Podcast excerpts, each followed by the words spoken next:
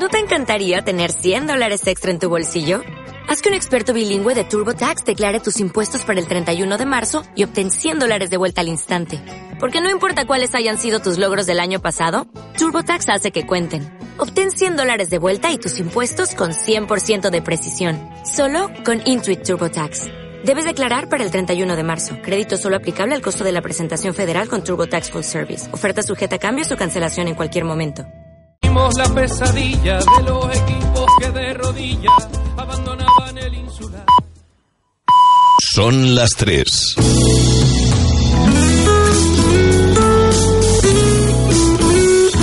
Radio Las Palmas FM.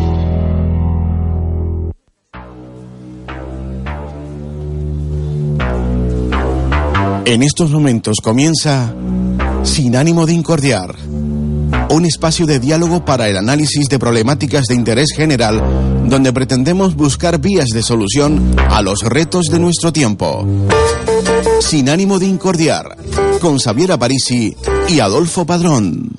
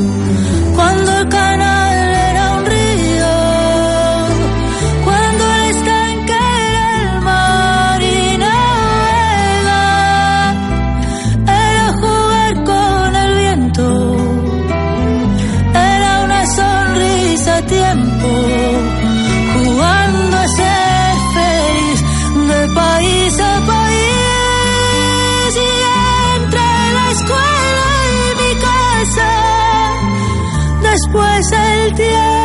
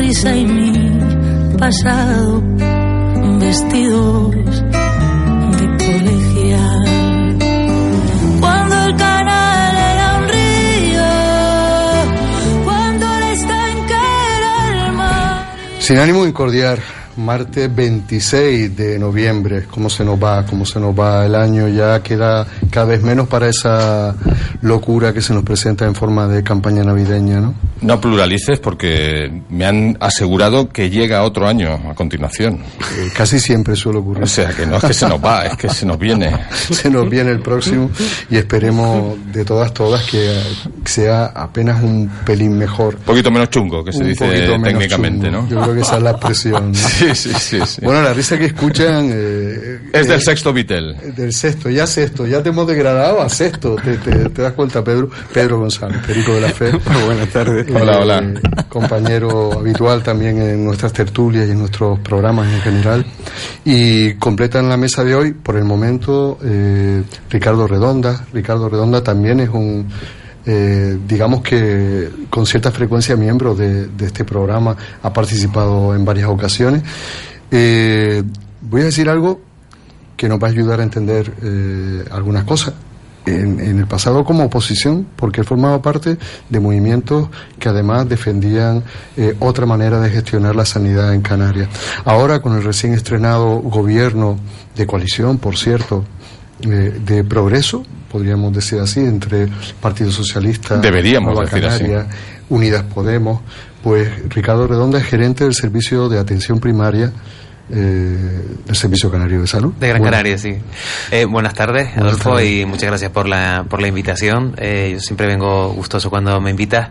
Y efectivamente, solo añadir a lo mejor que, igual que mm. antes formaba de estos movimientos que se caracterizaban por defender la sanidad pública gratuita, universal y de calidad, pues sigo perteneciendo a esos movimientos, ¿no? Y ahora en en, otra, en otras funciones, pero perteneciendo a los mismos movimientos y con la misma intención.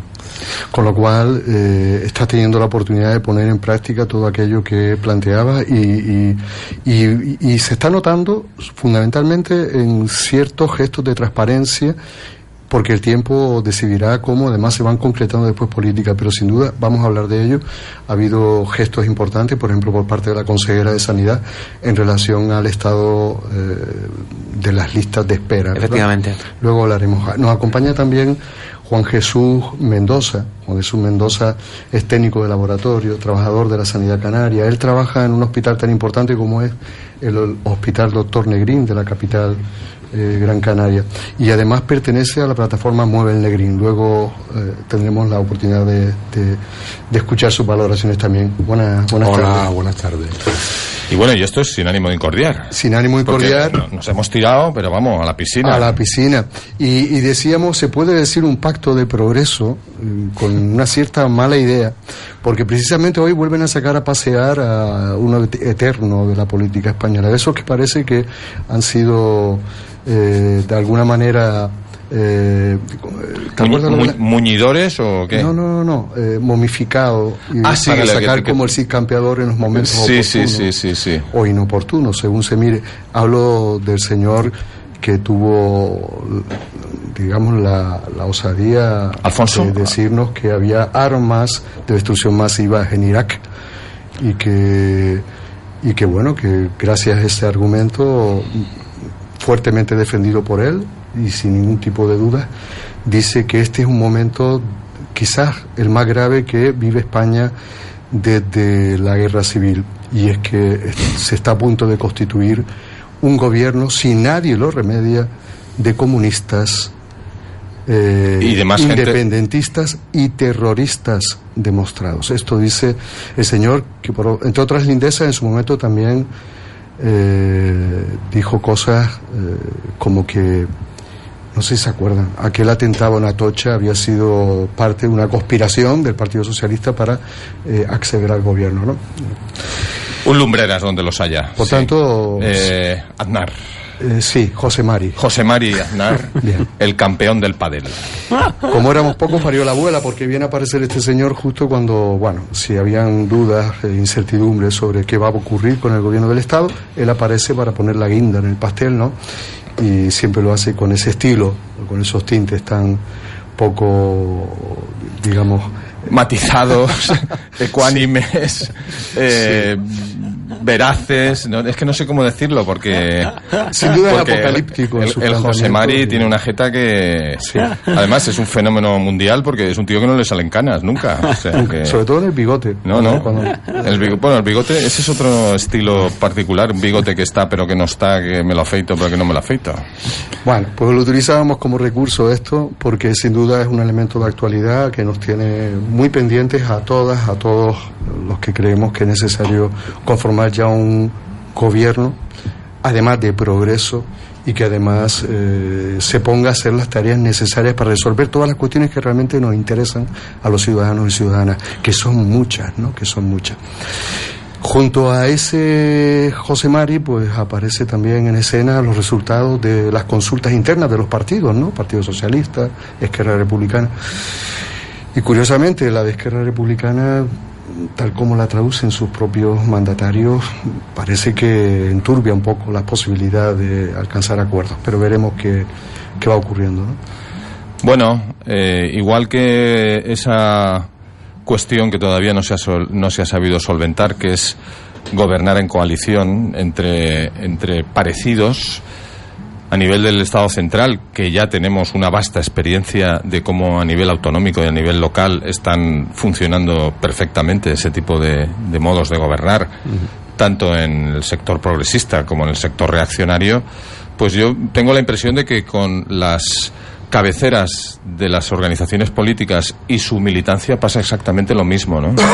La militancia apoya todo lo que sea sumarse otra cosa es que si me haces una pregunta que si te parece bien, pero con esta condición y con aquesta otra, y si no, no, si no sé qué, no sé cuántos, claro, en ese sentido el, el militante es mudo, solo contesta a lo que se le pregunta. Y es cierto que, que Esquerra Republicana nos tiene en el impasse de si es un modo de justificar el apoyo o si es que se han venido arriba y una vez más pretenden que, teniendo una mayoría exigua en representación parlamentaria en su propio espacio, pues sí o sí hay que ir a, a instaurar una, una confederación o directamente eh, deslindarse del Estado español, mm. así, porque sí, no sé. Lo veremos. No sé si Ricardo Redonda se atreve a vaticinar o a comentar, bueno, cuál es su sensación, si es optimista con respecto a la posibilidad de que esto salga del empantanamiento actual. Yo soy muy optimista porque, porque la alternativa es inaceptable. Mm. La alternativa es unas terceras elecciones que nadie quiere y que de luego la población iba a ser eh, responsable a la clase política. Entonces yo creo que, el mensaje está claro, el mensaje de la ciudadanía está claro. Estos, estos han sido las votaciones que, hemos realizado por dos veces y ahora toca, toca entenderse. Entonces el, es un, un, clamor el llamamiento al, al entendimiento. Y sí, yo también tengo cierto miedo de que, de que, bueno, lógicamente cuando se pacta hay que ceder y también mm. tengo ese miedo de que alguien en la en el, en el debate, en el pacto, se exceda en, en las peticiones y al final rompa la cuerda, ¿no? Eh, pero desde luego sería un fracaso como sociedad y estoy seguro que el, que el país eh, penalizaría a aquellos que han eh, que, aquellos que dificulten el pacto. en definitiva, soy optimista. Voy, voy a decir que va a haber gobierno porque la, la alternativa es inaceptable es inaceptable y además por mucho que se empeñen en presentarnos como solución la gran coalición eh, al estilo Alemania entre fuerzas progresistas, fuerzas eh, de derecha, con una ultraderecha en España colocada en las instituciones que está además muy despegada a esas derechas eh, llamadas razonables parece absolutamente inviable. Y además se traduciría no precisamente en un gobierno de progreso sino más bien todo lo contrario no, y además yo creo que ahora mismo las posiciones ideológicas y los discursos no, no son no, no para nada facilitan esa gran coalición. O sea no no no creo que creo que está en el, en el terreno de la de la especulación y, de lo que a algunos poderes conviene, más que una realidad de, entendimiento entre, entre esos bloques tan diferenciados, ¿no? Un bloque de progreso y una, y una derecha con, con la aparición de Vox que, a mí también me preocupa mucho. Juan Jesús, ¿quiere...? Hombre, mm, la gran coalición sería eh, la posición ideal para la derecha con la derecha gobernando y la extrema derecha liderando la oposición, tiene todo el, terreno comido. Pero creo que no, creo que esta vez el ciudadano ha hablado, ha dicho que quiere un gobierno de izquierda, más o menos independentista, más o menos radical, pero un gobierno de izquierda y tendrán que ponerse de acuerdo los políticos, sí o sí, porque si no también terminar siendo un fracaso que pasará a factura a la derecha, esa derecha que no quiere dejar gobernar, sino gobernar yo sí porque sí. Pedro, Pedro está. no, lo único que me, preocupaba era el tema de RC, porque como hay posiblemente habrá pronto elecciones en Cataluña, están en competencia con Junts Pelcat y o Percat. Que me corrija aquí, Javi. Sí, el, bueno, el Partido Democrático de Cataluña. Sí, lo que antes era Convergencia. sí, juntos por por Cataluña, Entonces, claro, ahí pues eh, la RC lo coge en una coyuntura un poco difícil. Y luego también, como además estaban hablando de que después de las ya se advirtió con tiempo por parte de, del portavoz de, mm, de, de RC que eh, ahí va a haber problemas con el tema de, de que después de la sentencia está más radicalizada la, cuest- la cuestión en Cataluña, pues también, claro, para RC eh, la coyuntura es como más complicada. ¿no? Y eso es lo único que me preocupa por el momento. Veremos qué da de sí. Desde luego las próximas semanas serán fundamentales, puesto que en diciembre eh, se, se tiene que despejar, al menos inicialmente, qué va a ocurrir. Y el otro tema que queríamos eh, comentar como tema de actualidad, sin duda, eh, la jornada de ayer, jornada histórica, porque viene a demostrar además que eh, la movilización feminista, que ya no de las mujeres feministas, donde cada vez se involucran también más hombres, más hombres, perdón, más varones, y sobre todo eh, muchísimos jóvenes, no ha sido flor de un día, no se ha correspondido con un momento puntual en el que el 8 de marzo se ha mostrado con fuerza por X razones. Eh, ese movimiento feminista viene para quedarse, se extiende, porque además es una buena forma de realmente progresar, de realmente hacernos mejor como sociedad. Y desde luego el de ayer era un día clave, ¿no? Contra la violencia machista, aunque algunos se empeñen en decir que no existe, ¿no? Bueno, malos tiempos cuando hay que reivindicar lo obvio. Estamos en una sociedad en, en transición a, a valores de inclusión y sin embargo hay fuerzas que reaccionarias con, con- con mucho poder todavía, ¿no? Tanto en la sociedad civil y ahí nos encontramos con, con sectores de la Iglesia Católica Apostólica Romana que R que R siguen con ese rol arbitrario y transmundano con, con la condición femenina, pero como bien sabemos también estamos con, con una representación en todos los ámbitos de las administraciones públicas de, de al menos una, un liderazgo posfranquista o reaccionario o como queramos llamarlo Neofascista. Ne- neo- sí, sí, bueno, en fin. bueno, te- se me ocurren varias palabras. Que R que R practican la manía a los pobres, la manía a, a las personas que migran y la manía a las mujeres, ¿no? Que resulta que, bueno, hay cosas que se- serían de reír si no fuera porque lo dicen personas con, con capacidad de gobernar, ¿no? De que, que coser- coser- co- no, no, no, no tiene por qué ser sencillamente que puedan llegar a gobernar, que creo que es bastante inviable, pero sí que van a tener la capacidad de afectar en el poder de legislación de nuestros representantes en las cámaras. ¿no? Se está Sí, demostrando. actualmente ya, ya, ya solo porque tienen presencia institucional ya Mm. pueden impedir que haya pronunciamientos unánimes en las distintas administraciones en- con respecto a temas de interés general. Pero bueno, parece que en Andalucía, como tú decías, están haciendo algo más que impedir consensos, sino que están marcando hacia una concepción retrógrada múltiples cuestiones que, que pensábamos que íbamos en el camino de solventar. Yo tengo una visión similar, pero tal vez un poco más radical. No comparto la idea de que en Andalucía Vox esté imponiendo. Creo que en Andalucía está haciendo la derecha lo que siempre ha querido hacer, pero esta vez tiene un culpable. Tiene una excusa. decirle, exactamente. Ustedes son los culpables. Hago lo que quiero hacer, pero la culpa es suya. Les viene bastante bien. Y bueno, señal de eso que le está empezando a pasar también en Madrid. Ayer vemos como el alcalde de Madrid a bronca al representante de Vox, pero sin embargo el pacto sigue adelante, siguen gobernando juntos. Oiga, o estamos o no estamos.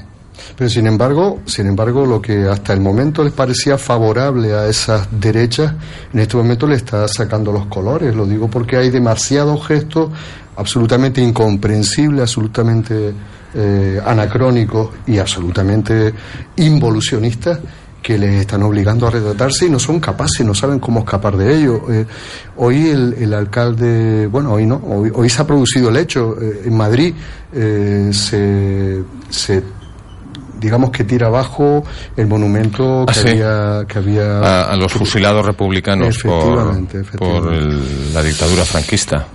lo cual es todo un gesto que en otras circunstancias probablemente hubiese evitado el, por- el propio Partido Popular, pero desde luego les está obligando esa dinámica diaria, esa dinámica cotidiana a explicar lo que por otro lado, para afortunadamente para la mayoría de la gente no es comprensible. ¿no?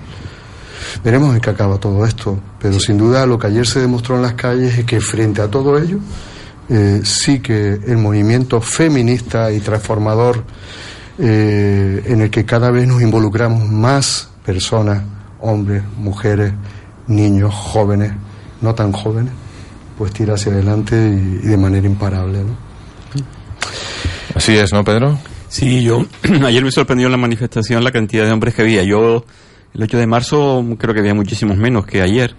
Entonces, mm, bueno, esto es una muy buena señal porque eso quiere decir que la violencia se hace cada vez más insoportable y que o participamos también los hombres en esta denuncia de la violencia, en esta lucha contra la cultura patriarcal y machista y vamos y, y, los, y los violentos y los machistas van quedándose cada vez más mm, reducidos y, y, nos ponemos firmes ahí o el feminismo le va a costar avanzar. O sea que el feminismo o, digamos la lucha contra la cultura patriarcal necesita que los hombres nos impliquemos. Pues sabes una cosa, hoy al final del programa vamos a dedicar nuestra música de cierre a esos hombres que se involucran, que toman partido y quizás se encargan. Estupendo. Mm. Ricardo, Juan Jesús, eh, bueno, la actualidad siempre surgen temas, hay muchísimos otros de los que podríamos hablar, pero de lo que queríamos hablar en profundidad con ustedes era del estado de salud de nuestra sanidad canaria. ¿Cómo encontraste la casa, Ricardo? ¿Cómo tú y tu equipo eh, cuando, cuando llegaron? Yo creo que, por un lado, tenemos la, la suerte de estar en, en un país en, en, donde hay un sistema nacional de, de, salud que nos sitúa entre, la, entre las mejores sanidades de, del mundo. Eh, incluso ya a nivel de esperanza de vida somos, si no recuerdo mal, los, los terceros con una, con una progresión en la que allá por el 2040 o 2050 seremos el primer país del mundo en esperanza de vida. ¿no? Y en este contexto nacional positivo eh, tenemos la, la desgracia de estar en la, comunidad autónoma con una de las sanidades más, más débiles. ¿no? Y arrastramos una debilidad eh, debida, en mi opinión, a, décadas de infrafinanciación. Entonces, eh, realmente eh, han, aumentado la, las exigencias de la población, han aumentado las exigencias tecnológicas, o sea, ahora se tratan muchas, muchas más enfermedades, con mucho mejor eh, pronóstico, con muchas más posibilidades, y eso hace que eso supone un, un, reto. Y por otro lado, tenemos en Canarias una población también más envejecida, ¿no? Ahora, todos esos retos no, no han ido acompañados de la adecuada financiación. Entonces son constantes la, la, como identificamos zonas, áreas donde hay posible mejora, claramente, cuando comparamos, sobre todo, es muy importante la comparación con otras comunidades autónomas, lo que se está haciendo en otras comunidades autónomas y ver cómo en Canarias hay áreas no cubiertas por esta infrafinanciación. Y no es una, una infrafinanciación de un año no sino de décadas ¿no? cuando yo comento una, una anécdota eh, últimamente lo comento mucho de un empresario que va al, al País Vasco y viene y me comenta que allí la gestión está mejor y bueno, ¿y cuánto de mejor gestionan en, en Osakidecha, en el, en el servicio de salud vasco? Y yo, bueno, no te lo sabría decir. Y bueno, pero tú notas que, la, que has notado una diferencia en gestión. Y dime cuánto mejor viste aquello gestionado. Y bueno, pues al final me dice, bueno, a ojo te diría que gestionan mejor que nosotros un 30%. Oye, lo clavó. El, el presupuesto en el País Vasco per cápita es un 30% superior al de Canarias. O sea que lo que apreció en mejora que él atribuyó a la gestión era lo que estaba viendo en presupuesto. Pero lo más importante no es que el 30%, no es que nos hayan, hayan invertido un 30% más en salud este año, sino que lo hicieron el año pasado y el anterior y el anterior, y eso es un acumulado. Y por eso vas allí y ves los hospitales que tienen, los recursos que tienen, las redes que tienen, el transporte que tienen, eh, y, son esas País Vasco, Navarra, esas sanidades a las que, a las que nos queremos eh, parecer y que tienen más financiación. Entre otras cosas hay que decirlo, porque tienen un sistema propio de, de financiación, sí, pero lo que estamos viendo en sanidad es por lo que ponen en el, en el presupuesto, ¿no? No, es todo porque gestionen mejor, que, que, bueno, podríamos hablar de eso, pero está claro que hay una parte que va en, en la financiación.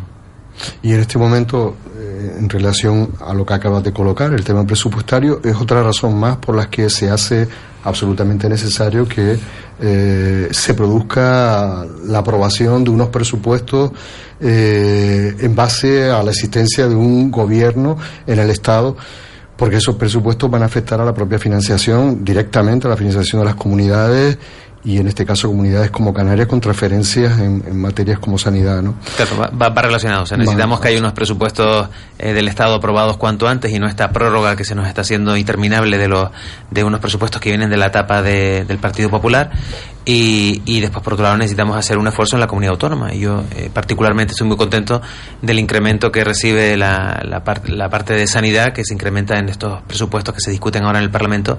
En más de un 4% es lo que sube la, la inversión en, en, sanidad en Canarias, que está por encima de, de lo que sube la vida ¿no? del IPC. Sí, parece que, bueno, estáis ahora en el periodo de gracia, ¿no? De, de los 100 días del nuevo gobierno en general, ¿no? En el gobierno autonómico. Pero claro, la filosofía de servicio de, de, los gobiernos progresistas, evidentemente, es muy distinta a, a, solo tener una contabilidad de equilibrio de costos y a que, sobre todo, eh, los resultados de la sanidad sean una cuestión estadística, ¿no? Porque Raro es el equipo de gobierno que reconoce que hay muchísimos problemas, que, a nivel de, de pacientes las listas se han disparado, los tiempos de atención.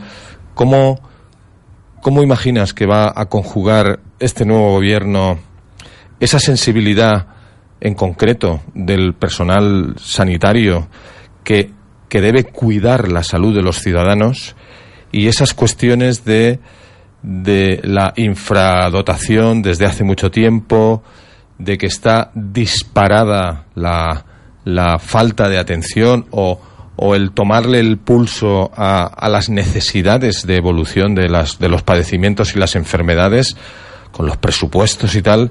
Es todo dinero, es un asunto de gestión, es un asunto de salir de la caja y y, hacer insumisión con respecto a otras administraciones. O sea, la sanidad que es tan crucial y que es tan relevante para la calidad de vida de la ciudadanía. ¿Cómo te imaginas que vais a poder romper esa tendencia a ninguna parte que estamos padeciendo desde hace tiempo? Pues yo me lo veo en, en dos líneas. En, uno, en una línea es cómo, cómo vemos los servicios públicos, ¿no? Eh, cómo se eh, visualizan esos servicios públicos. Me refiero fundamentalmente a, educación, a sanidad y a derechos sociales. Yo creo que la, la, este gobierno lo que plantea es que no es solamente una prestación de servicios, eh, sino que los servicios públicos son una prestación, de, en el caso de, de sanidad que, que, me ocupa a mí, pues sí, hay que prestar los servicios sanitarios, pero creemos los servicios públicos como una forma de hacer una sociedad más justa. Entonces, por ejemplo, la visión de que desde los servicios sanitarios se puede hacer una sociedad más justa. Eh, en una comunidad autónoma donde tenemos gravísimos problemas de inequidad, en una comunidad autónoma donde tenemos problemas de violencia machista.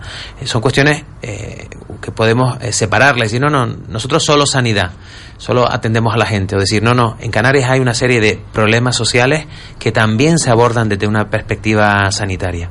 Eh, dice la, la Organización Mundial de la Salud que para los países ricos el principal reto sanitario es el reto de la inequidad y si eso es válido en algún punto de España es en Canarias, donde tenemos estos, estas diferencias tan extremas entre los más ricos, los más pobres, estos problemas de pobreza, de pobreza infantil o este, este déficit eh, en educación histórico. ¿no? pues aquí también el, es el reto de la, de la inequidad. Por eso también los, nuestros resultados en salud no son buenos. Por eso tenemos la peor mortalidad infantil de España que no lo éramos, no éramos los peores hace tres años. Y por eso tenemos una esperanza de vida eh, un año inferior a la media estatal. Es, es por un par, en parte tendrá responsabilidad esta, este problema sanitario y hay otra parte que son los determinantes sociales, eh, la educación, la pobreza, que, que claramente eh, de, de, de, no, no, estamos descubriendo nada nuevo, tienen repercusión sobre lo directo sobre los resultados de salud. Entonces, como respondiendo a tu pregunta, por un lado, cómo visualizamos los servicios de salud, pero como dice un, un compañero mío, Bernardo Macías, dice, si me quieres, ponlo en los presupuestos. O sea, después hay que, hay que apostar, hay que poner dinero y hay que financiar adecuadamente los servicios públicos. Sí, sin duda, la concreción de la voluntad política se hace a través de unos presupuestos, ¿no? Y ahí es donde vemos realmente hacia el andar de la perrita, si me permiten la expresión, ¿no? Uh -huh. eh, pero claro, en, en, la elaboración de unos presupuestos hay que tener en cuenta todo ese acumulado que tú planteabas antes. Eh, el, reconocía la propia consejera de Sanidad eh, que se había encontrado con una gestión de las listas de, espera en la comunidad de Canarias que nos situaba nuevamente algo a lo que venimos acostumbrados en casi todos los rankings negativos, ¿no? Nos colocaba en la cola eh, de España, en la cola del Estado. Y, y, y, además decía algo importantísimo, y es que también se había encontrado con bastante opacidad en la gestión de las listas, que conducía eh, en muchísimas ocasiones a errores de bulto a la hora de interpretar eh, los datos, ¿no? Eh, ¿Tiene eso algo que ver con la manera de administrar los presupuestos, y hablo en concreto de los conciertos sanitarios. Hoy había una denuncia de la Asociación Canaria por la Defensa de la Sanidad Pública en relación al estado del servicio de rehabilitación de los hospitales canarios. ¿no? Y hablaba de, eh, si no recuerdo mal, eh, la cifra era una cifra millonaria, lógicamente, eh, lo que lo que Canarias transfiere para el servicio de rehabilitación a, a centros externos, a hospitales privados, es realmente escandaloso. Y, y, no se entiende cómo al mismo tiempo eh, los propios, el propio servicio de rehabilitación se, se encuentra tan poco eh, dotado, tan, tan poco eh, valorado como para que asuma ese servicio. Incluso desde la propia desviación de los propios, de los mismos eh, de, de, de, digamos, servicios de los que, de, eh, me acaba de salir ahora un gagueo, desde donde vienen transferidos los pacientes. Pongamos por caso una operación quirúrgica en la que requiere posteriormente la intervención de los servicios de rehabilitación. Y este paciente, en lugar de obtenerlos en el mismo hospital, donde los médicos saben qué le ocurre, donde saben cómo hay que rehabilitarlo, lo envían a un servicio externo financiado con dinero del servicio público. Creo que me he enrollado demasiado, pero la pregunta creo que tú y Juan Jesús la han captado perfectamente, sí, bueno, ¿no? Yo eh, comparto con Ricardo la idea de que la sanidad no es una burbuja dentro de la sociedad. No estamos hablando de sanidad mm. por una parte y de sociedad por otra. Sobre los presupuestos, importante. Pero los presupuestos vienen creciendo en los últimos años, eso nos han dicho al menos. El problema no es solamente lo que se invierte, sino cómo se gasta. Yo creo que acabas de dar el clavo. Es decir, si la inversión que viene la destinamos a pagar lo que nos hacen centros concertados, mal vamos. La lista de espera nunca va a descender. La lista de espera seguirá aumentando. ¿Por qué?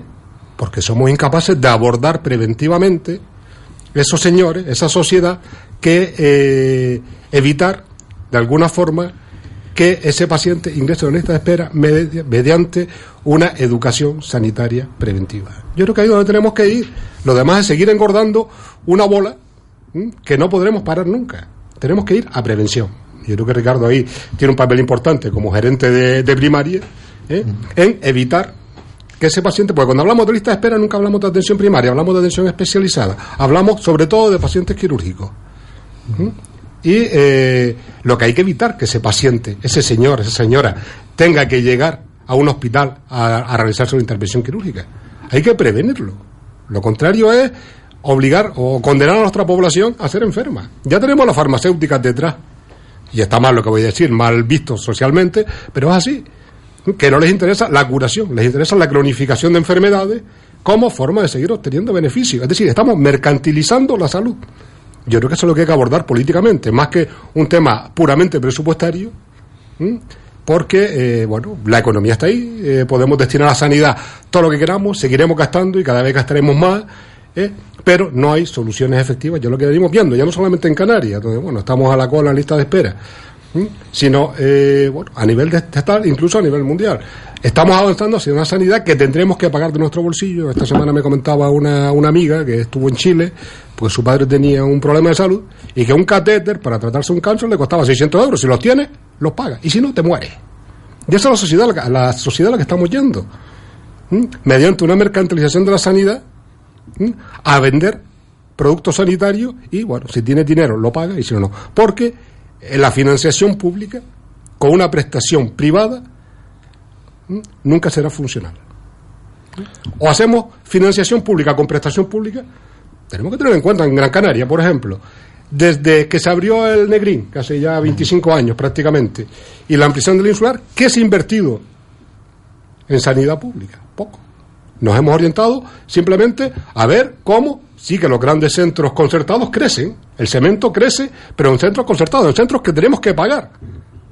Que tenemos que pagar y tenemos que pagar el precio que yo nos diga. Bueno, hace, hace unos meses se denunciaba que la subida escandalosa del anterior gobierno en el pago por intervención eh, a la sanidad concertada. Mm, volver atrás va a ser difícil, por no decir imposible, salvo que, bueno, mm, encontremos mecanismos en la pública de eh, parar esa situación. Y si no, la inversión va a seguir yendo ahí, el dinero va a seguir yendo ahí, y la sanidad terminaremos teniendo que pagarla. Bien, vía directa, bien, vía impuestos, que es lo que está pasando actualmente. No sé cómo lo valora Ricardo. Sí, yo, el- este, eh, gracias Juan Jesús por, eh, por introducir esta parte de, de la prevención y la promoción que me, que me llega tanto ¿no? y que es propia de atención primaria. Eh, esa es la parte que yo decía de, de cómo se orientan los servicios sanitarios, qué vocación de, de servicio tienes. ¿no? Eh, la importancia de la prevención, de la promoción y la, la importancia de la participación también en, en salud, ¿no? de, de hacer participar a la población, tanto en, en lo micro como en lo macro. Cuando digo en lo micro, es la, esa autorresponsabilización eh, personal de, de la población en su salud y, y en lo macro en la que en la que puedan participar en que en cómo quieren que sea su centro de salud, cómo quieren que, que se organicen las actividades, cómo quieren que se gestionen, eh, pues eh, incluso el, el- el- el- en su relación eh, directa cuando uno está enfermo, pero también en su relación cuando, cuando uno está sano, cómo puedo consultar la información de, mi- de, mi- salud y, cómo quiero eh, eh, cuestiones eh, que pueden ser eh, vitales, ¿no? como el, testamento el testamento vital o, o alguna otra cosa. Es- esa es la orientación del sistema sanitario. Y como apunta Juan Jesús, eh, pues hay que tener en cuenta que hay una parte que, mm, que está relacionada con el consumo, con el consumo de recursos, o sea, hay una parte que está, digamos, incentivada y es que, por ejemplo, lo- las empresas farmacéuticas invierten en aquellos medicamentos que les pueden dar un retorno y no invierten, desde luego no van a invertir en investigar sobre consejos de salud, porque ese no es su negocio. ¿De quién tiene que ser el negocio? De la administración pública. Que no, no queda ni, no queda no queda otra duda, ¿no? En, en- en mensajes preventivos de salud no no no no, no hay negocio. El, el- negocio está en, en el otro lado.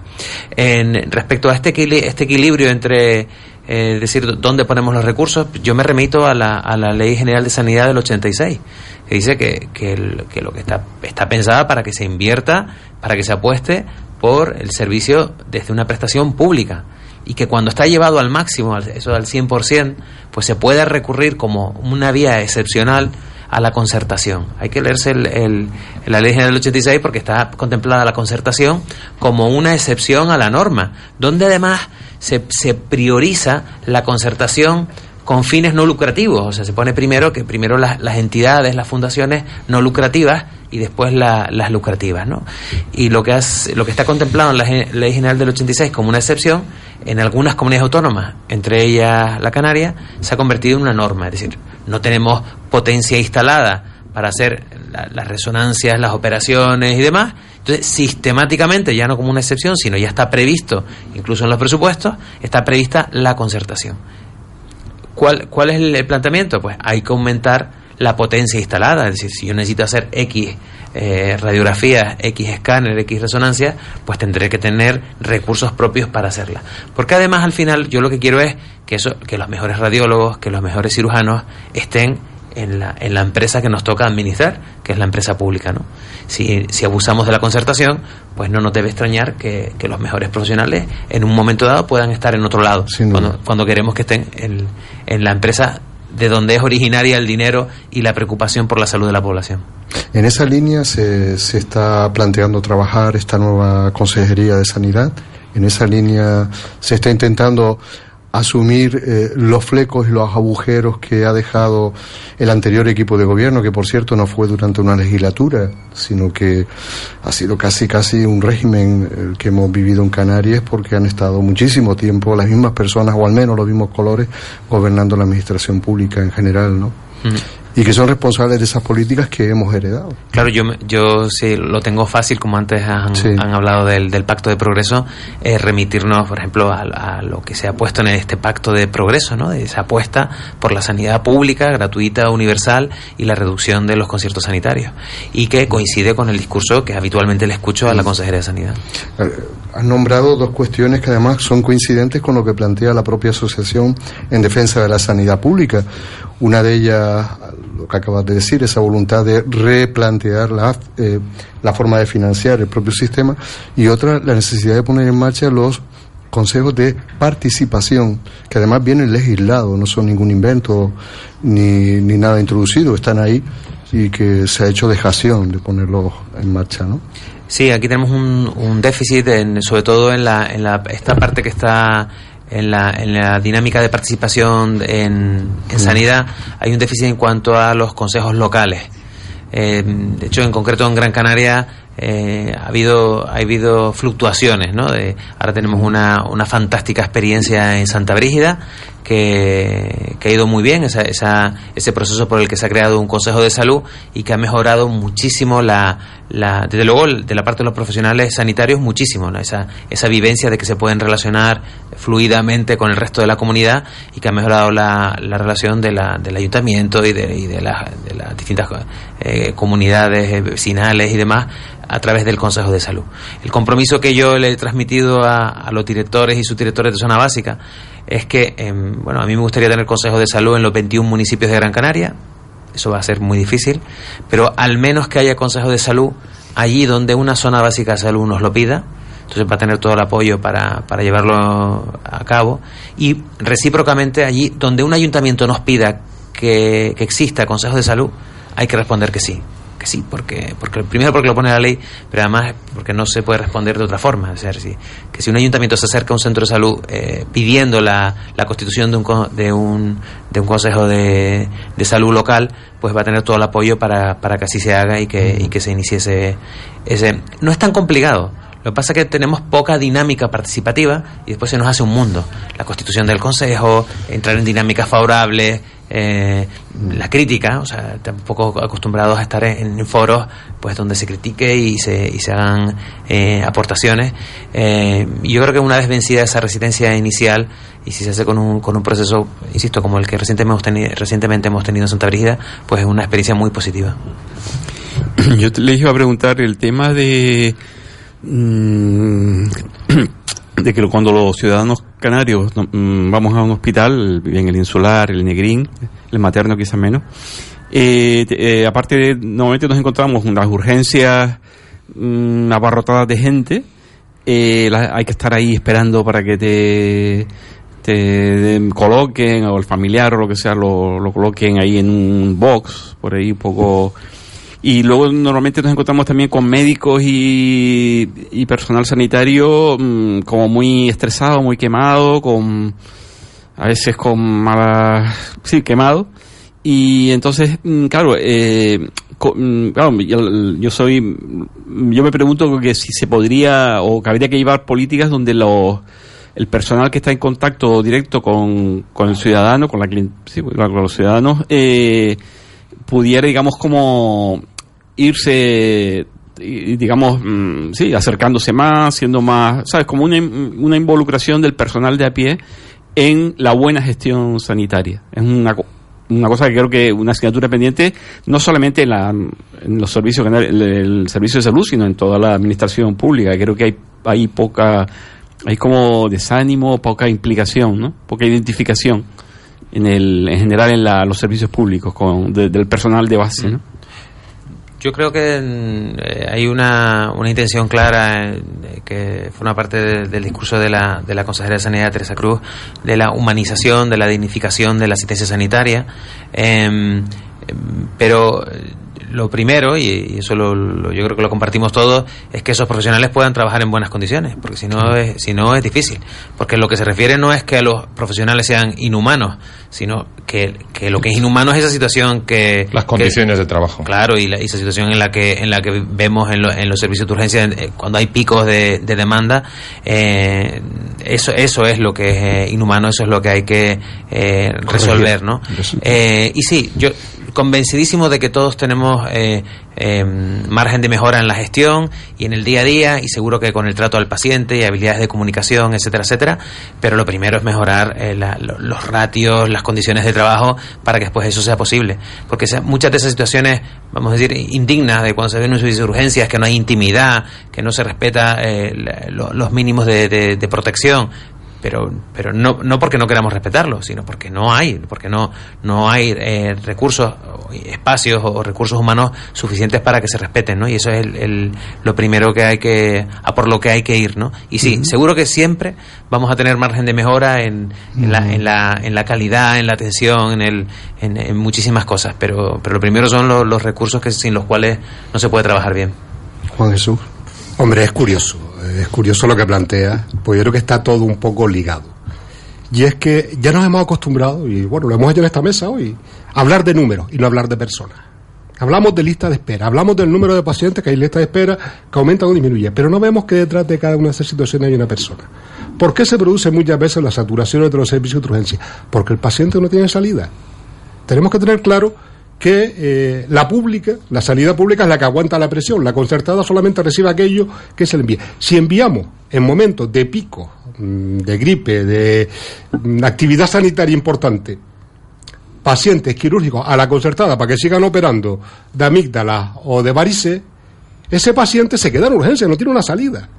¿Eh? Yo creo que la concertada ahí también tiene que tener, eh, colaborar con la pública en este sentido. ¿Por qué? Porque si no, nos vemos lo que hemos visto, bueno, los dos últimos años, y un poco lo que llevo de vuelta en la actividad eh, pseudo sindical, y es, no hay camas en el hospital para ingresar a los pacientes porque eh, son viejitos, porque son pacientes graves, los mantenemos en urgencia, no tienen salida, a su vez eso agrava la situación, pacientes que se contagian, urgencias hacinadas, personal quemado, porque bueno, cuando tienes un personal preparado y un espacio para tener 600, 500 pacientes y después de primera te encuentras con 1200, mm, es complejo, es complejo abordarlo. Es decir, el año pasado había una compañera que decía, es que tengo que saltar por encima de la camilla de un paciente para atender al otro.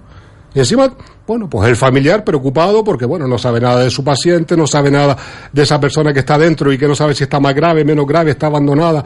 Mm, creo que el tema es complejo y hay que abordarlo desde un punto de vista integral. Y si hay que parar las listas de espera, en momentos de pico de actividad, la reducción de lista de espera, pues hay que hacerlo.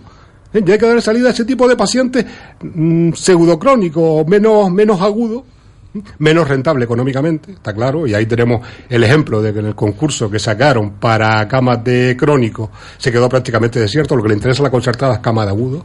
¿eh? Oye, pues ahora hay que negociar con ellos de alguna forma. Mire, chico, por cada cinco pacientes agudos que te mando para que haga la intervención quirúrgica, te voy a mandar también cinco crónicos, y si no, no te mando ninguno.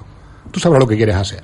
Creo que ahí la gestión tiene que ser dura y tiene que ser dura desde quien tiene los recursos, porque no nos olvidemos que los recursos económicos no los tiene la concertada, los recursos económicos los tiene el gobierno de Canarias y con ellos tiene que jugar. No sé si he sido capaz de explicar. Sí, sí, con, mucha claridad y, quizás precisamente por, por el, el, camino que está siguiendo esta tertulia de hoy. Eh, una de las cosas a las que se tendría que empezar a notar el cambio de rumbo es en darle mayor peso por todo aquello que argumentabas al principio, Ricardo, al, sistema de, atención primaria, ¿no? Sin duda hemos puesto demasiada fuerza, demasiada potencia en eh, dotar de recursos a los centros hospitalarios, bien públicos o privados, pero muy poca atención a los propios, al propio servicio de primaria y a través de la acción multidisciplinar todo el trabajo que hay que hacer para mejorar el estado de salud de los ciudadanos y ciudadanas de Canarias, ¿no? particularmente en esas zonas que reconocías antes que se han encontrado que son zonas presupuestariamente deprimidas y por tanto falta de atención. ¿no?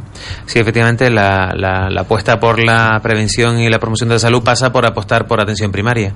Y aquí, en, en general en Canarias, pero en particular en Gran Canaria, tuvimos un, desarrollo explosivo de la, de la, atención primaria en los años 80 y ahora lo que estamos viendo es el, la falta de inversión que ha hecho que tengamos esos, esos centros de salud deteriorados, disfuncionales, eh, porque no se trata solo de, que atención primaria sea la, puerta del, del, sistema, el primer contacto y principal contacto de la población, sino que es ahí donde sí se puede hacer un abordaje más integral, más preventivo y más de promoción de la salud. Y nos encontramos con, que ahora hay que acometer inversiones millonarias en la, en la renovación de, de estos centros de salud que eso de la- muchos de ellos de los años 80 y que se nos están quedando en una situación muy deteriorada. Lo vemos lo vemos eh, en, en- en esta capital pero también en, en puntos eh, en Telde tenemos algún centro por ejemplo el de, el de San Juan que digamos que no, no está a la altura de lo que se espera de un centro de salud de- del siglo XXI Y en una zona deprimida para Mahinry, ¿no? una, una zona con, con dificultades, dificultades. Sí, Sí, mejor el término. sí. De todas maneras, bueno es que el marco vuelva a quedar nítido, ¿no? Desde la administración pública lo que interesa es la salud de la ciudadanía. Desde los negocios vinculados a la sanidad, lo que interesa es el negocio. Y la gente sana, con gente sana no se saca dinero. Entonces, bienvenido sea que con este giro en las políticas y en la concepción de para qué está la administración de sanidad, eh, volvamos al sentido común. Porque lo que has dicho tú, Juan Jesús, está clarísimo. No podemos ser el centro de la atención sanitaria en los hospitales. El centro de la atención sanitaria, si no en la calle, tiene que estar en, en la atención primaria. Si no, estamos perdidos.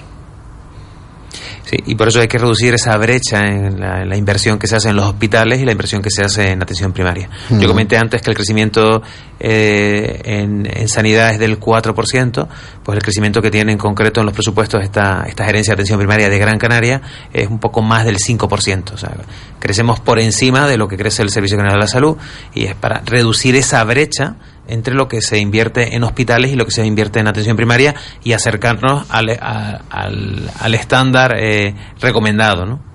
Sin duda es una buena noticia, porque además viene a poner de manifiesto que se tiene una idea clara de por dónde hay que empezar a andar para transformar. Por eso digo que es la vocación, la orientación, sí, pero también reflejado en los presupuestos. Mm. Había un tema que se nos va a quedar eh, pendiente y era, eh, precisamente lo intentaba abrir antes Pedro, y es el de la propia situación laboral de los trabajadores y trabajadoras del sistema sanitario. ¿no?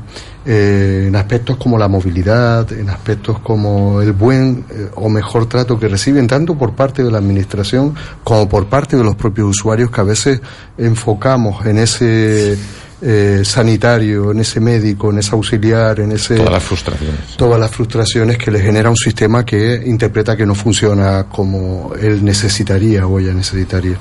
Pero el tiempo no nos da para, para más, sino para agradecerles a Ricardo Redonda, a Juan Jesús, que hayan tenido la amabilidad de estar aquí con nosotros hoy que sin duda es mucho lo que tenemos que seguir hablando porque es uno de los pilares de eso que se van a llamar estado del bienestar y que se dibuja eh, cada vez con mayor facilidad, pero una de las piezas fundamentales en nuestros servicios de salud, nuestro sistema sanitario. Muchas gracias Ricardo y Juan Jesús. No sé si quieren añadir Muchísimas gracias a ustedes. Gracias a ustedes por permitirnos participar y por lo menos dar un poco otra visión de lo que es la, la sanidad. Y ánimo en el empeño, porque nuestra vida, nunca mejor dicho, depende de, de que se corrijan errores y esto funcione mejor. Muchas gracias, queda mucho por hacer, mucho, mucho por hablar, ¿verdad, Adolfo? Muchísimo, sin duda, y lo seguiremos haciendo. Esperamos contar con ustedes en otras ocasiones. Estaremos. Nos vamos con una pequeñita música para descansar y volvemos enseguida.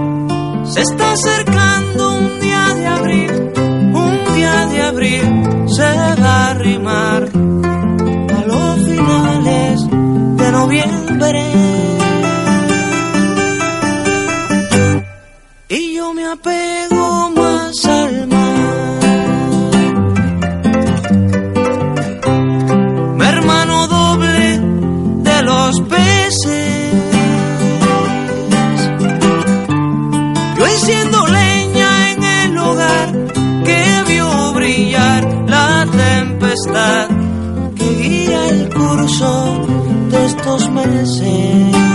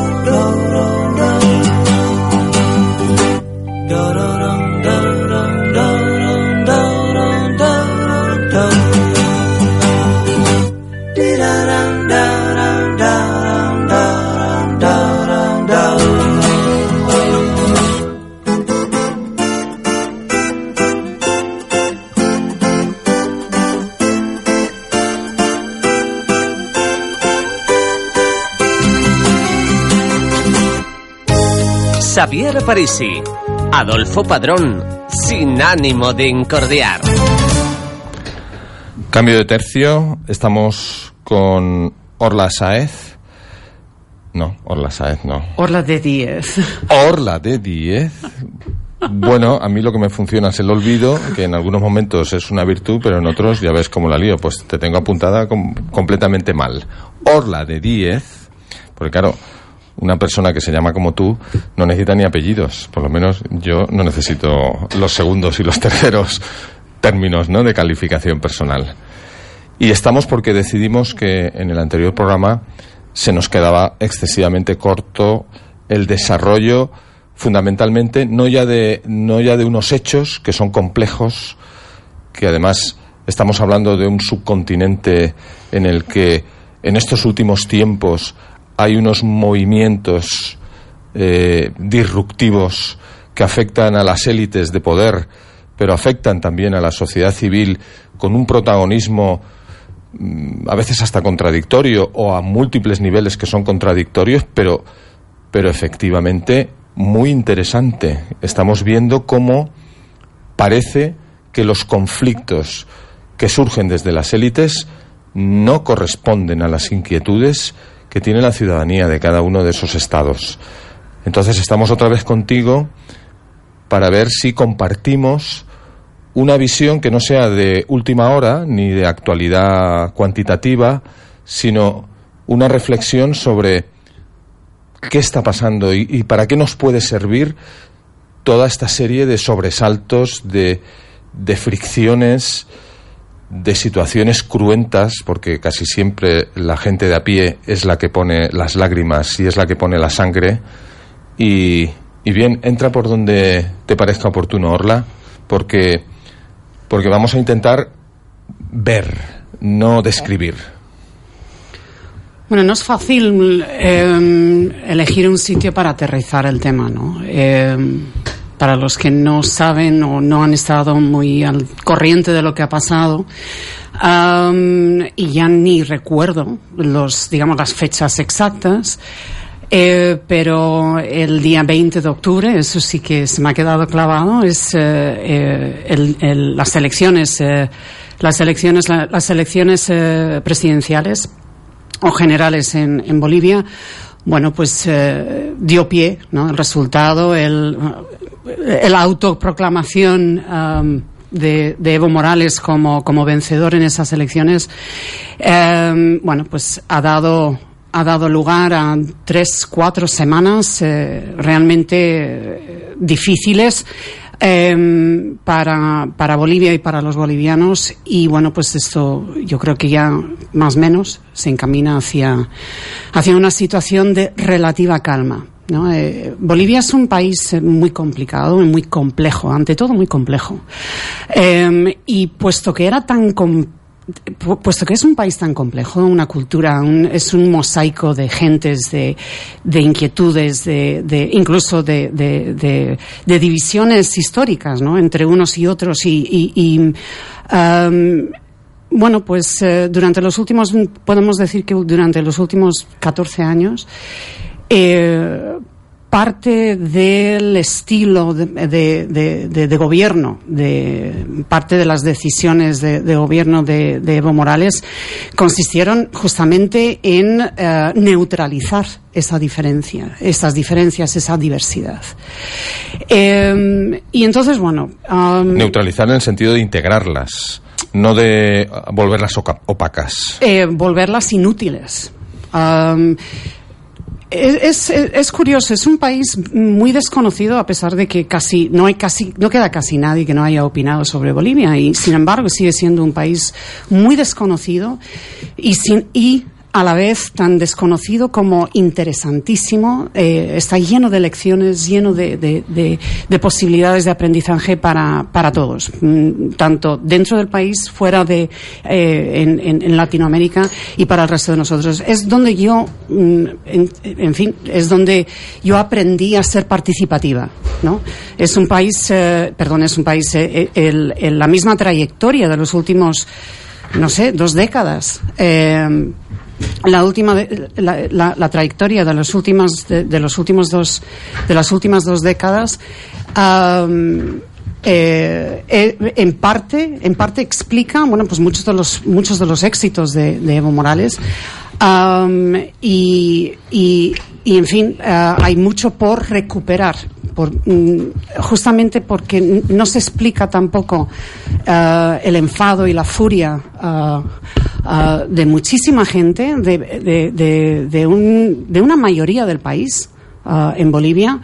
ah, no se explica sin entender que, que, en fin, que el, el, el- el gobierno, el, el estilo de liderazgo, el estilo de gobierno, en fin, era, era insostenible. Y, eh, y en gran parte, bueno, pues eh, mm, no dejaba pie a, no, no dejaba espacio, ¿no? No, no dejó un espacio abierto de, de verdadero, de, de- de verdadero de- debate y, diálogo, ¿no? Entre, entre, entre unos y otros.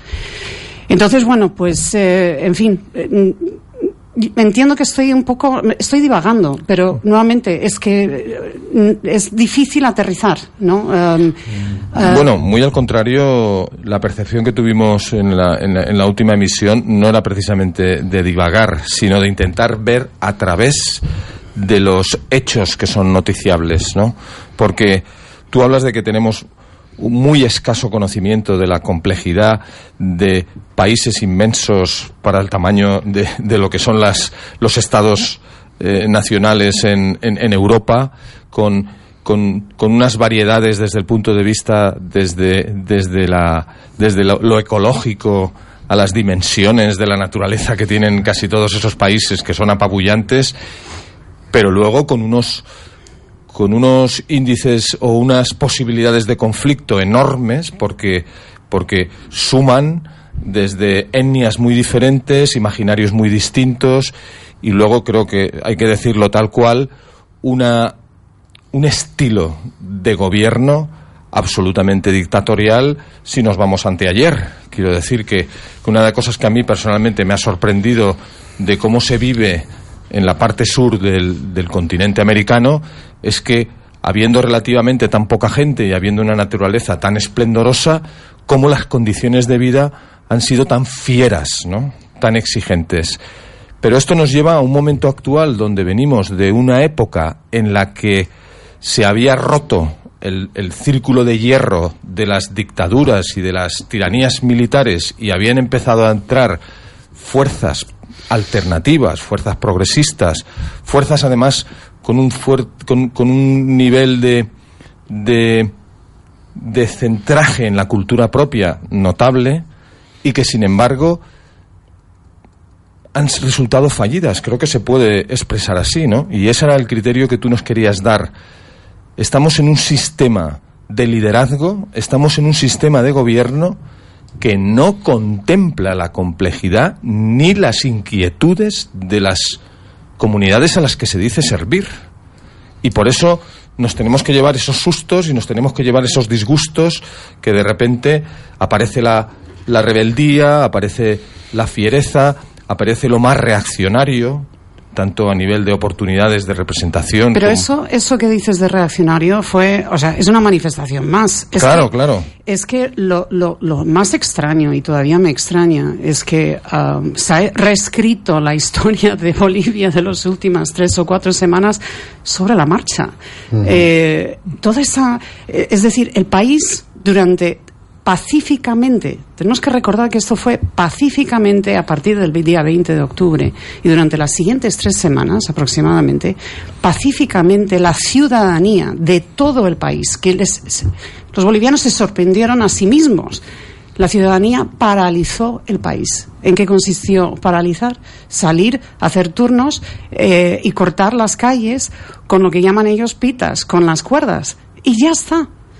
Y bueno, pues sí, hubo algunos enfrentamientos, hubo un par de, no, tres o cuatro personas que, que murieron, eh, eh, por, por, parece ser por eh, francotiradores, eh, tanto en Santa Cruz como en el altiplano, ¿no?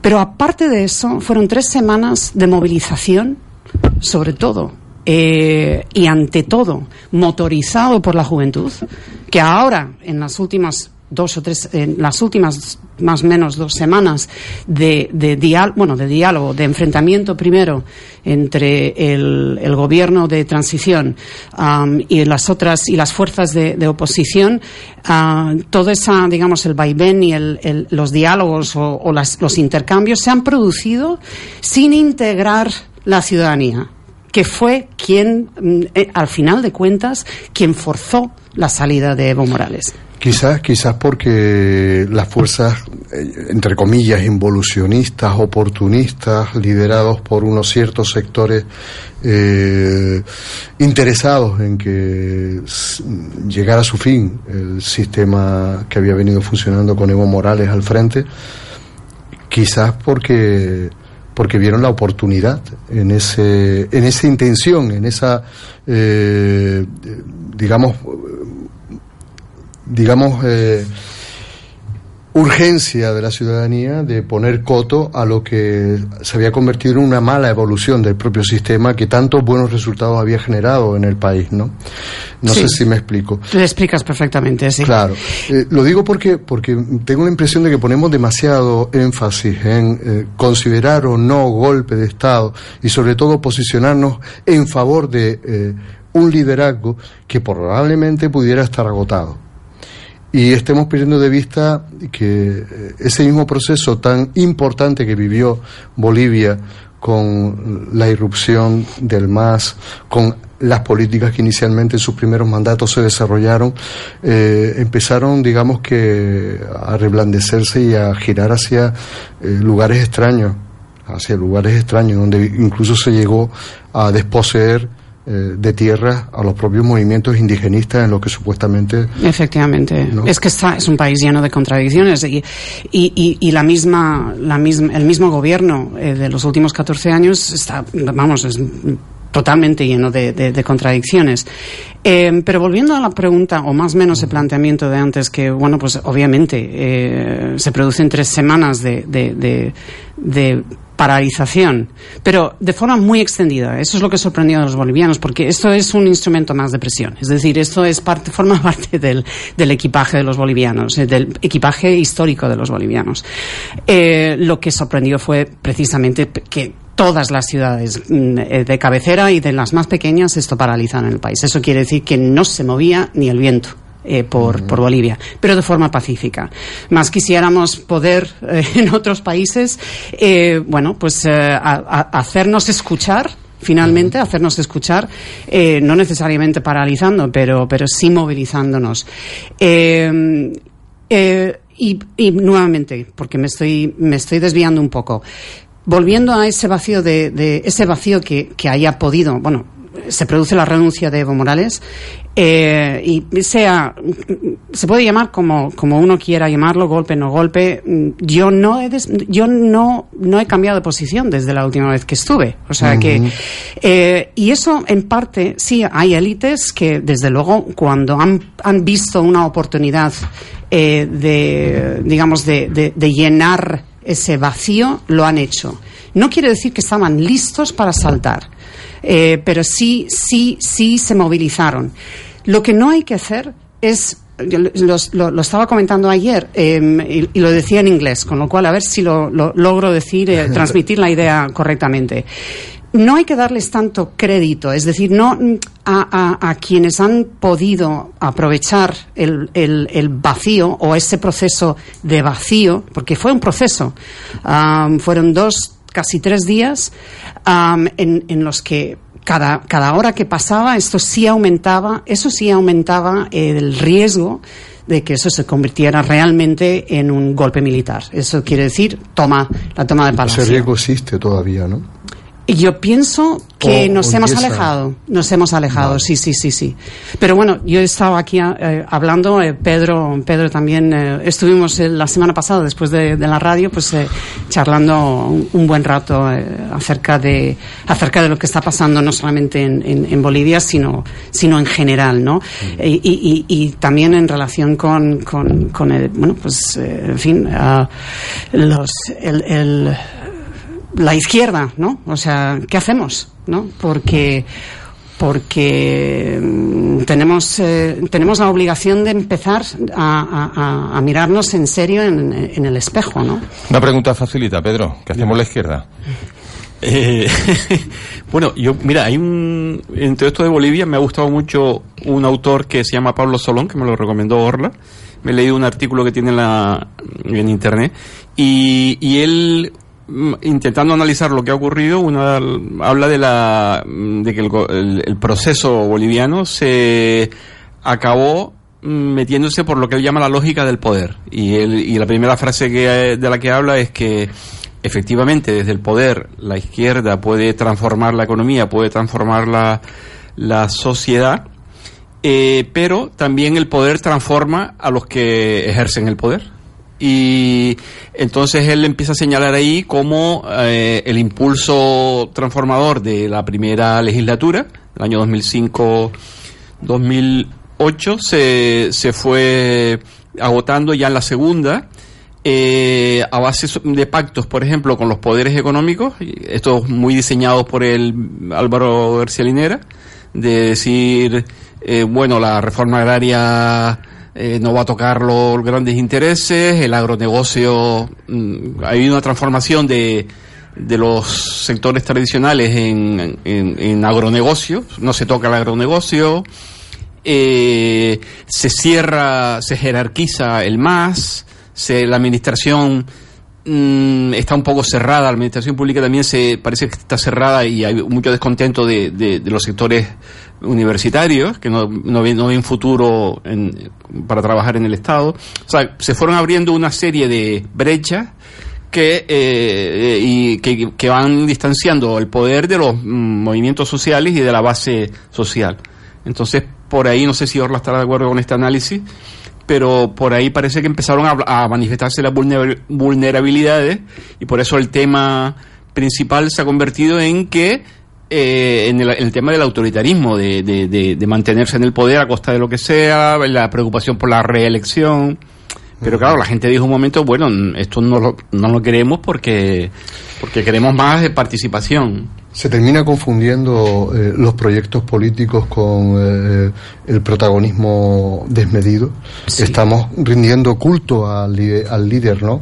Continuamente. Y, y incluso desde los mismos espacios de izquierda que, por ejemplo, criticamos eh, regímenes eh, en donde el bipartidismo entendíamos que era un defecto que había que corregir, ¿no? Y sin embargo somos un poquito, pues, pues no sé, Mitómanos, casi. mitómanos cuando se trata de posicionarnos a favor o en contra y además en esos términos dualistas, no ya binarios, sino dualistas, porque Sí. creo que en este momento colocan a la situación en Bolivia en un terreno de retroalimentación continua de la tensión. Es decir, o es golpe de Estado o no lo es, estamos eh, por la restitución de Evo Morales o somos unos fascistas. Eh, ese planteamiento del discurso hace que además se obvie, perdóname Orla, y de eso me gustaría que hablara, de procesos participativos que se están generando, como aquellos brotes verdes, a la sombra o, o mientras nadie los contempla con demasiada fuerza de toda esta Guerras de palacio. Sí. No, no, hay procesos participativos interesantísimos. Sí. El Parlamento de Mujeres que no hablamos la semana Pero, pasada. Exacto. Eh, y, y- y quería hacer dos puntualizaciones. Eh, Ahora, eh, el otro día estuve hablando un intercambio mm, por chat, ¿no? Eh, con alguien que, que, bueno, pues esto está muy cerca de, estuvo muy cerca de- del anterior gobierno, en, por lo menos en los primeros años. Y, lo que me llevé de esa conversación fue, bueno, de ese intercambio es que, desgraciadamente, am, la población es posible, es muy probable que, bueno, pues esto, mm, sí, bien, se han, em, eh, se han deshecho, por así decirlo, de un caudillo y se van a lanzar a los brazos de otro eh, o, u otros, ¿no? En este caso los, eh, en este caso los presidentes de los comités cívicos que fueron protagonistas de, bueno, unos protagonistas más, ¿no? De, digamos, de, de- del último, de este proceso último, de, de las últimas semanas. Esto quiere decir que en las próximas elecciones nada raro que eh, en busca del héroe que nos, nos va a sacar, nos va a salvar a todos, eh, bueno, pues se terminen por reemplazar uno por otro que se parece igual, ¿no? Es, eh, en, en fin. eh, y volviendo a lo que comentabas de, de bueno, pues estos procesos eh, paralelos. Eh, de participativos, de democracia participativa, eh, que en este caso el Parlamento de las Mujeres lo lleva, lo lleva una feminista fantástica, maravillosa, que lleva, eh, lleva haciendo, ¿no? Montando escándalos desde, no sé, desde, mínimamente desde hace 30 años. María Galindo. Ah, y, y también merece la pena leer todo lo que tiene que decir y pensar sobre, sobre este tema, sobre este y muchos otros. Ella fue también eh, fue una de las eh, voces eh, más descarnadas en relación con, con la quema y con la, la, el, el- el, la quema del, del bosque chiquitano en, en, entre agosto y octubre.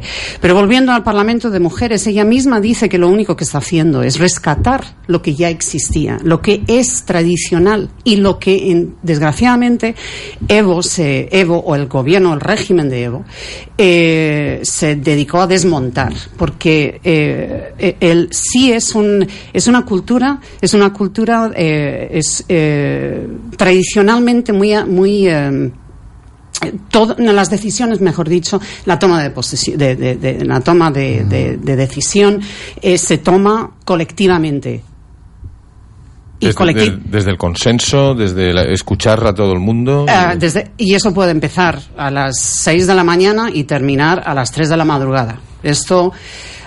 y, y- y es curioso porque yo recuerdo, ef- efectivamente, es, es, eh, lo, que, lo que posiblemente comenté la, la semana pasada y si no en, en algún otro espacio, pero eh, a mediados de los años 90, el mismo gobierno neoliberal eh, pues rescató rescató el, eh, estas formas de, gobierno y de toma de decisión tradicionales y los integró en, la legislación de, de descentralización administrativa. Eran dos leyes. Y, por eso decía al principio y al comienzo que donde yo aprendí a ser participativa fue precisamente con la implementación eh, a nivel distrital y a nivel municipal de, estas dos leyes. Entonces, yo estaba completamente expuesta y tuve que aprender ¿no? a, eh, a hacer mi trabajo en relación con todos estos procesos de toma de decisión, que en realidad de lo que se trata es tomar decisiones sobre infraestructura y sobre determinados programas. En mi caso era en el ámbito de salud eh, y eh, asignación de eh, asignación de dineros descentralizados, ¿no? Y entonces, bueno, pues parece que y, y de ahí y de ahí, claro, eh, no se explica más, no se explica el movimiento más y, y, su trayectoria electoral eh, eh, sin entender esas dos leyes y sin entender que la remunicipalización o la municipalización del país eh, es de donde salió el movimiento, es decir, que fue ganando posiciones al, en el país, que es donde en realidad, bueno, pues se echó a andar. Y, y, en relativamente pocos años de ahí llegó a un tercio de los votos en el, en el Congreso y de ahí pegó el salto finalmente a los esos do, eh, ese 50% o 51% de la, de, de, de la victoria ele, eh, electoral que le lanzó a, a Evo Morales a, a, al, al, poder. Eh, pero bueno, el tema es que lo que es esos procesos o este proceso que María Galindo o este proceso, este espacio que ha abierto, eh, lo que hace es rescatar y, y, y empezar a inventar ¿no? Es decir, que es, a la vez que está rescatando lo que ya existía y lo que y posiblemente son formas. Eh, antes habéis estado hablando de la humanización de, de, del sistema de salud sí. aquí en, en, Canarias. Hay mucho que, en fin, hay, hay que echarle un vistazo a, a, lo que han estado haciendo en, en, en Bolivia durante muchos años en, ese, en relación a, a, la participación ciudadana en, el, en el desarrollo de, del sistema. Eh, y me he perdido, perdón. Me, eh, eh, que, planteaba, si no me equivoco, sí. que, que, que bueno que se está intentando recuperar por parte está, de ese Parlamento un, toda esa dinámica. Pero a, a, la vez se inventa. Pero, pero, a la vez, exactamente. Y esto es. Se proyecta, ¿no? Al se momento proyecta actual. inventar. Es decir, ha abierto un espacio, uh -huh. justamente, y estos son los espacios que necesitamos nosotros, aquí, en España, en Europa. Necesitamos estos espacios, estas cajas de arena, donde todo vale. Porque la única forma de empezar a, re, a, a transformar, a re, reinventar eh, la gobernabilidad, ¿no? Uh -huh. Es empezando a experimentar y además experimentar eh, libremente, ¿no? Y esto es lo que esto, esto es el espacio en ese en ese sentido ese es el espacio que ha abierto María Galindo.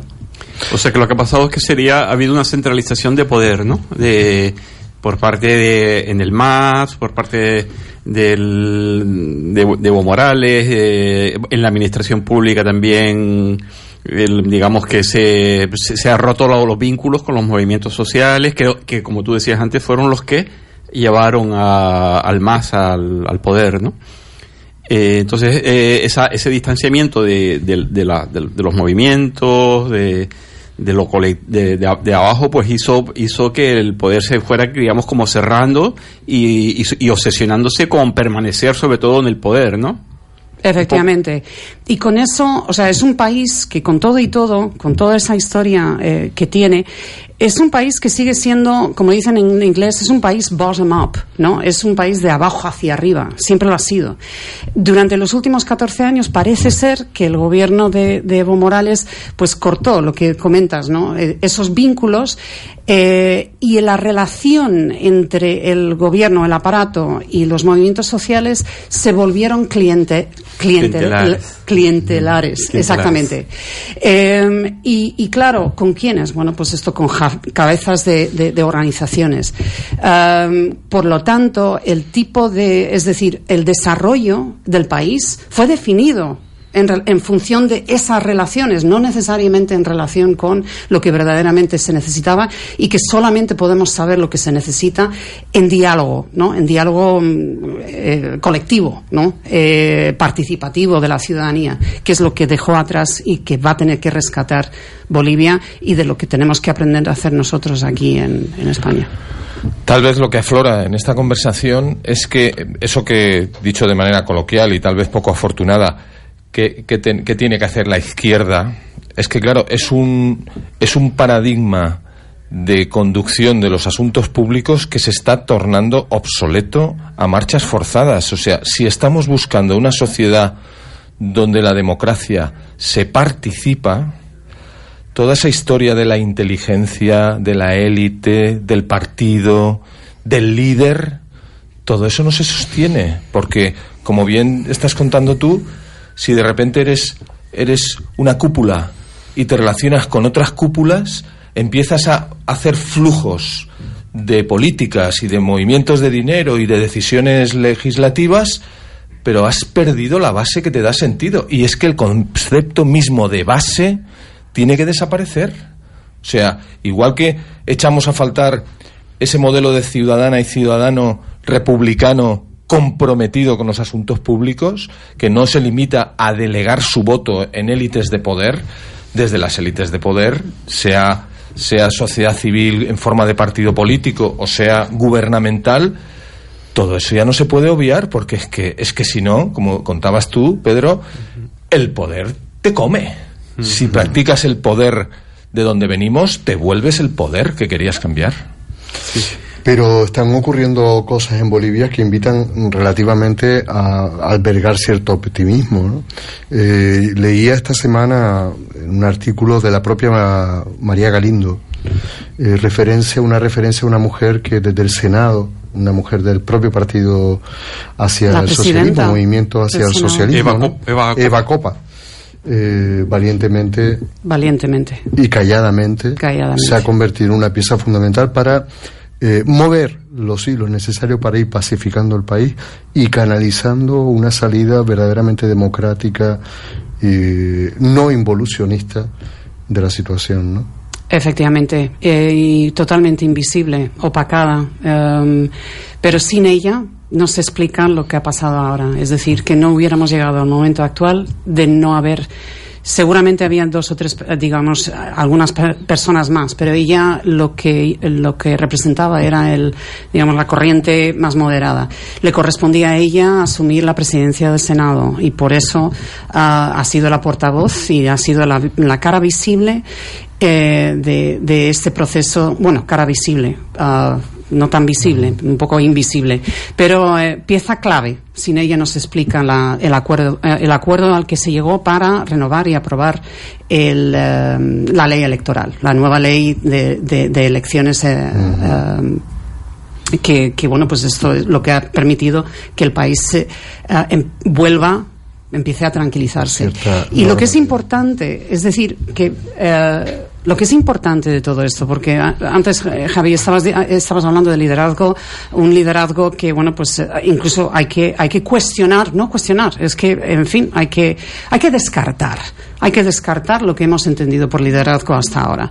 Eh, y, y- y- y no porque queda bonito, es poético, o romántico, sino porque no sirve para hacer frente a lo que tenemos, por eh, de- tenemos delante. Y eso, eh, vamos, ese liderazgo, eh, ese liderazgo es que sí necesitamos, tiene atribuciones que, bueno, pues hasta ahora seguramente se han relacionado única exclusivamente con mujeres. Es decir, El y- cuidado. el cuidado, eh, la empatía, escuchar, eh, en fin, ¿no? Que es seguramente la empatía, escuchar eh, am, y, y el cuidado es lo que justamente una parte importante de lo que ha colocado Eva Copa encima de la mesa. Yo espero ver más de Eva Copa, es decir, porque sí sé que hay más Eva Copas, aunque sean Evo Copos, em, en, en el partido, ¿no? Am, bueno, en el partido, en el, bueno, se volvió En partido, en el movimiento sí, que se volvió partido. Sí, Ujú. Pero el, el, sí hay más, pero muchísimas más. O sea, eh, en fin, eh, eh, ya sabemos nosotros mm, más o menos qué es lo que ocurre al final dentro de todos estos movimientos o todos estos partidos, ¿no? Todo gira, se vuelve muy personalista. Mi experiencia es que se vuelve muy personalista y todo es en función de la cabeza visible. Y, y bueno, pues como dicen también en inglés, esto, un partido está casi, ¿no? Se, se termina, termina muriéndose en, el, en, en la montaña de, ¿no? Eh, termina eh, sacrificándose todo en función de, de ese líder, ¿no? Eh, y ese líder sigue siendo de las características que, que bueno, pues, eh, en fin, no quiero nombrar nombres, pero todavía abundan en nuestro, eh, en nuestra realidad aquí en España o, o aquí en Europa. Sí, aparte que son arquetipos profundamente machistas, ¿no? Esa, esa concepción del líder que es el que sabe y es el que manda y, a menudo además es un tío. Desde luego el tema eh, seguiremos estando pendiente de él porque no queda otra. La semana que viene seguiremos hablando de qué ocurre en esa América Latina. Mm, Nos iremos a otro lugar donde también están pasando cosas importantísimas al tiempo que graves, eh, como es Chile. Y lo haremos además con una testigo de excepción que desde allí, hija de Xavi, la... Una, una reportera sobrevenida. sobrevenida nos va a explicar algunas cositas, porque realmente Chile puede ser, fíjate, me atrevo a decir que la otra cara de un proceso en el que nos la estamos jugando todos. Hay un verdadero laboratorio entre posibilidades de modelos participados de transformación social, económica y política y un intento del neoliberalismo por no perder aquellos espacios que ha conquistado como Atila, haciendo que no crezca la hierba por donde pisa. Orla, nos tenemos que ir. Tú sabes que vamos a seguir tirando de ti eh, como analista, mm, vamos, De lo que sea, como analista de lo que sea. Y a Pedro ni te cuento. Encantada. Muchas gracias. Y como lo prometido deuda, nos vamos dedicando el último tema a los hombres que se están involucrando directamente en ese proceso transformador que se llama feminismo. Y lo hacemos pues con un tema muy viejo, pero absolutamente precioso y en boca de mujeres. Fina estampa. Ahí lo dejo. Ole toro. Los amores soñados. Veredita que te arrulla con tafetanes bordados, tacón de chapín de seda y fustes almidonados. ¿No te encantaría tener 100 dólares extra en tu bolsillo? Haz que un experto bilingüe de TurboTax declare tus impuestos para el 31 de marzo y obtén 100 dólares de vuelta al instante. Porque no importa cuáles hayan sido tus logros del año pasado, TurboTax hace que cuenten. Obtén 100 dólares de vuelta y tus impuestos con 100% de precisión. Solo con Intuit TurboTax. Debes declarar para el 31 de marzo. Crédito solo aplicable al costo de la presentación federal con TurboTax Full Service. Oferta sujeta a cambios o cancelación en cualquier momento.